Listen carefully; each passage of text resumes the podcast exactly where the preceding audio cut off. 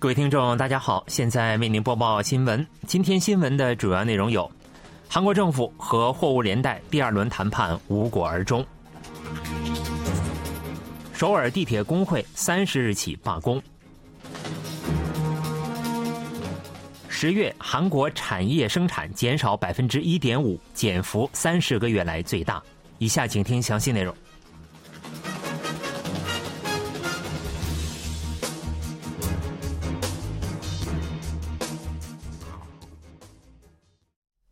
货物连带大罢工已进入第七天，政府和货物连带的有关人员进行了第二轮谈判，但仅四十分钟，谈判即告破裂。国土交通部和货物连带三十日下午二时许在政府世宗办公楼进行了第二轮谈判，国土交通部物流政策官等工作人员、货物连带首席副委员长等参与了谈判。在当天的谈判中，货物连带继续要求永久实行安全运费制，并扩大适用范围；国土交通部则坚持安全运费制可延长三年，但不能扩大适用范围的原有立场。第二轮谈判宣告破裂。目前双方各执己见，且政府下达开工令，导致双方矛盾升级。在当天谈判开始前，就有预测认为前景并不乐观。二十九日，政府下达开工令后，货物连带表示这是对货物劳动者的戒严令，属违宪措施，提出了强烈抗议。三十日上午，水泥运输业工会表示不会遵守政府的开工令，将继续进行罢工。韩国政府为应对货物连带罢工，执行历史上首次启动的开工令，向个别货车车主传达了命令书，加大了施压力度。国土交通部三十日表示，政府前一天下达开工令后，立即对水泥运输企业进行了现场调查，并向三百五十名货车司机传达了命令书。政府开工令对象涉及水泥运输领域的两千五百余名货车司机，首先向其中百分之十四的司机传达了命令书。在二百零一家水泥运输企业中，国土交通部前一天对其中的六十九家进行了调查。在受调查的企业中，十五家为运输公司拒绝运输，十九家为货车车主拒绝运输。国土交通部三十日继续对运输企业进行现场调查，预计传达命令书的对象将继续增加。但向水泥运输企业交付命令书，开工令并不生效，需将命令书送达货车车主。不过，运输企业对出示货车车主的地址和联系方式等个人信息表示为难。前一天在现场调查的过程中，发生了不少争执。一家水泥运输企业的有关人员表示，无法确认参与罢工的人员。如果问司机为何不运货，他们就会回答，即使到了现场，也无法进行装载。截至目前，国土交通部首先向已获取地址和联系方式的二十名货车车主邮寄了命令书。预计货物连带的成员将以回避收取命令书的方式进行应对。考虑到掌握司机身份信息到送达命令书所需的时间，本周末将成为此次罢工的重大拐点。首尔交通公社工会时隔六年罢工，预计地铁运行将受到影响。首尔交通公社负责承运首尔地铁一至八号线和部分九号线区段。首尔交通公社工会二十九日与资方进行了工资及集体协议谈判，但谈判最终破裂。工会方面从三十日清晨六时三十分起展开罢工。由首尔交通公社工会和联合工会组成的联合交社团表示，与资方就推迟结构调整、人力补充方案进行了八个小时的谈判，但交涉于二十九日晚十时许最终破裂。工会方面预计，除必要人员外，平时有九千七百余名工会成员参与罢工，公休日人数将上升至一点四万余人。对此，首尔交通公社表示，将投入退休人员、非工会成员等替代人力，确保上班高峰时段早七时至九时地铁正常运行。首尔交通公社还将上下班高峰时段公交车集中排车时间最多延长至一小时，并在乘客较多的地铁站附近投入包车运行。受出口时隔两年减少等影响，十月韩国产业生产减幅创下三十个月来的最大值。据统计厅公布的数据，十月产业生产环比减少百分之一点五，创新冠疫情爆发初期二零二零年四月后三十个月来的最大减幅。韩国产业生产自七月起连续四个月下滑，矿工业和服务业生产均有所减少。尤其是汽车生产环比减少百分之七以上，半导体设备和机械设备生产也减少近百分之八，服务业生产减少百分之零点八，创二十二个月来的最大减负。消费也呈现低迷态势，八月成功反弹的零售额，十月减少百分之零点二，继九月之后连续第二个月下滑。由于气温高于往年。服装销售有所减少，且轿车等耐用品销售也出现减少。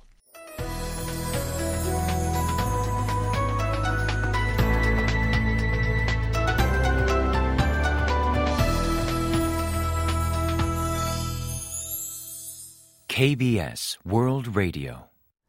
这里是韩国国际广播电台新闻节目，欢迎继续收听。韩国总统尹锡悦和美国总统拜登将于明年三月二十九日至三十日共同举办第二届民主峰会。韩国总统室和美国白宫分别发布新闻资料，介绍了相关消息。除韩国和美国外，共同主办国还包括荷兰、赞比亚和哥斯达黎加。白宫当地时间二十九日发布新闻资料称。多个国家共同主办峰会，反映了各方对负责任、透明、尊重权利的治理的普遍愿望。第二届峰会将介绍旨在恢复民主主义的第一届会议相关承诺的履行情况，并发布新承诺，以持续推进恢复民主主义。白宫称，会议将重申民主主义制度对守护自由、实现繁荣发挥的核心作用，并强调集体行动的效率，提倡各方共同应对最紧迫的时代挑战课题。为应对全球威权主义抬头以及民主主义倒退，美国总统拜登去年十二月首次发起举办民主峰会。来自一百一十多个国家的领导人出席了上届峰会，就反腐败、反权威主义、促进人权等议题进行了讨论。韩国政府将以反腐败为主题，主导举行印度太平洋地区会议，预计各国政府官员、学界专家、市民社会专家等将出席会议。美国白宫一位人士表示，站在美国和中国两大超级强国之间的韩国没有必要选择其中一方。美国认为，韩美韩中关系并不是选择一方，另一方就变成零的零和博弈。美国白宫国家安全委员会东亚及大洋洲事务资深主管埃德加·卡根表示，从韩国的立场来看，与中国进行贸易来往极为重要。在最近愈演愈烈的美中竞争格局中，韩国可兼顾美韩关系和韩中关系。美韩同盟在技术和经济合作方面有许多可开展合作的领域。在保持牢固的同盟关系的情况下，韩国仍可与中国保持友好关系。卡根表示，美国不认为韩国不能兼顾美韩关系和与中国的生产性关系。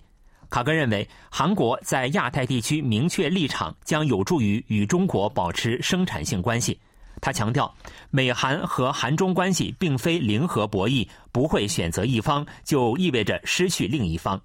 卡根说，美国不认为这是零和博弈，美国不希望向韩国施压，要求韩国做违背本国利益的事情。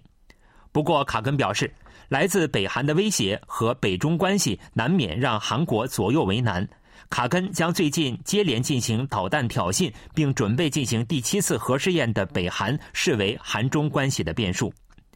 美国国防部发言人帕特里克·赖德表示，北韩已宣布将再次进行核试验，这将引发地区安全的剧烈动荡。北韩应该清楚地认识到，如果再次进行核试验，必将付出代价。今年九月，波兰与韩国军工机构签订了购买四十八架 F/A 五零战斗机，价值四万亿余韩元的巨额合同。近日，波兰破例向韩方支付了巨额预付款，并邀请韩方遵守交货时间。另外，二十九日在波兰当地召开的军工产业合作会议上，双方还就签订加强 F/A 五零武装的追加合同进行了讨论。今年九月，波兰与韩国航空宇宙产业签订了购买四十八架 FA 五零战斗机的合同，总合同金额达三十亿美元。时隔两个多月，近期波兰向韩国航空宇宙产业支付了占订购总额百分之三十及九亿美元的预付款。一般情况下，购买武器的预付款约占订购总额的百分之十左右。且考虑到金额较大，付款时间也给予一年的期限，但波兰在签约仅两个月后就支付了远超一般水平的预付款。军方一位消息人士透露，波兰支付预付款时邀请韩方严格遵守从明年开始到二零二八年为止的交货期限。分析认为，在俄乌战争陷入长期化的情况下，继美国和英国之后，向乌克兰提供武器第三多的波兰担心战力出现空白。二十九日，波兰政府邀请韩国航空宇宙产业等韩国十八家军工机构至当地举行了军工产业合作会议，以此为契机，韩波还就签订加强 FA 五零武装的追加合同进行了讨论。根据波方的要求，将推进 FA 五零战斗机改善工作，以搭载韩国型制导炸弹和美国阿姆拉姆空对空导弹。防卫事业厅公报官柳行根表示，双方就加强韩国与波兰两国军工产业合作的方案等进行了讨论。韩方还介绍了已出口的武器系统和今后可开展合作的武器系统。双方还就成立培养 FA 五零战斗机飞行员的国际飞行学校和进一步进口维护系统具体进行了讨论。韩国气温一夜之间骤降，迅速入冬。二十九日夜间刮起了冷风，三十日早晨，首尔地区的气温降至零下六点九度。首尔和仁川还迎来了今年冬天的初雪，路灯下飘着雪花。二十九日夜里气温下降后，首尔和仁川观测到了今年冬天的第一场雪。首尔地区初雪的到来时间较去年晚十九天，较往年平均晚九天。济州岛山区也被首场降雪染成了白色。夜里冷空气持续流入韩国。三十日早晨，首尔的气温降至零下六点九度，较前一天早晨的气温下降了十六点二度。铁原任南地区的气温降至零下十七点一度，中南基隆降至零下十点九度。首尔、江原、岭西、中北等中部内陆地区持续发布寒潮警报。本轮寒流将在十二月一日早晨达到峰值，届时首尔气温预计将为零下九度，铁原为零下十四度，较三十日早晨低一至五度。中午气温也不会有大幅上升，中部地区将停留在零度以下。南部地区将停留在五度以下，